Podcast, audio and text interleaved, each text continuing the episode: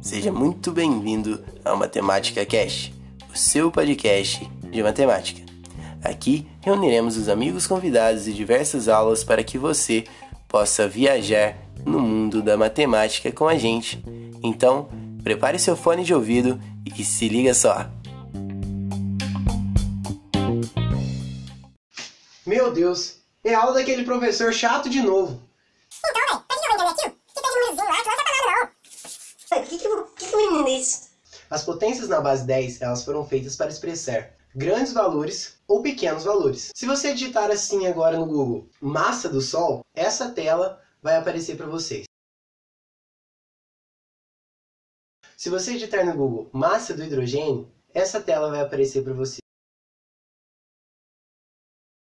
A massa do Sol é 1,989 vezes 10 elevado a 30.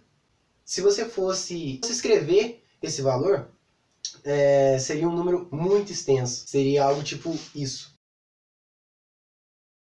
É inviável se escrever dessa forma matematicamente. Mas você não sai pela rua falando assim: Nossa, eu tô comendo esse açaí que pesa 7 vezes 10 a menos 1 quilos. Esse tipo de escrita é utilizado para grandes valores ou pequenos valores. A potência de 10, as operações da potência de 10, elas são ferramentas matemáticas para se expressar valores. Assim que você entender como funciona essa ferramenta, vai ficar muito fácil e muito claro para você diversas coisas.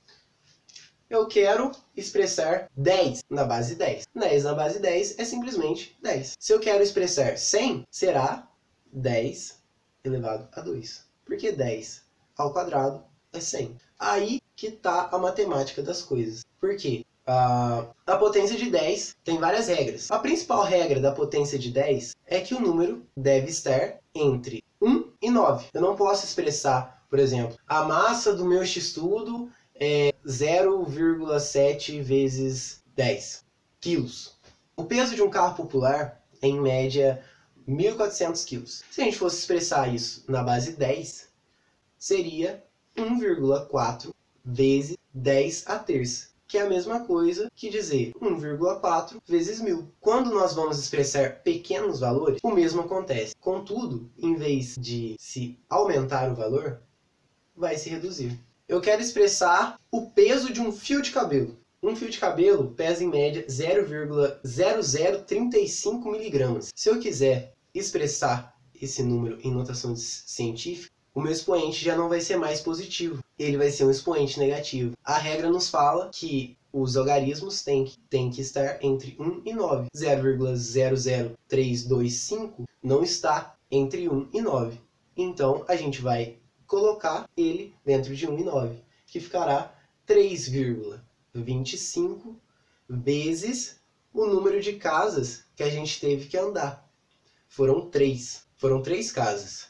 Então, a gente coloca 3,25 vezes 10 a menos 3. E aí, pessoal, esse é o meu primeiro vídeo. Eu peço que vocês deixem dicas nos comentários. É um vídeo bem, bem dinâmico. Eu vou deixar alguns exercícios aqui na descrição para que vocês possam acessar.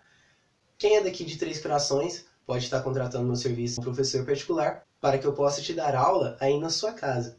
Não só sobre esse assunto, mas sobre todo e qualquer assunto de matemática e de física. Deixe seu joinha, se inscreva no canal e valeu!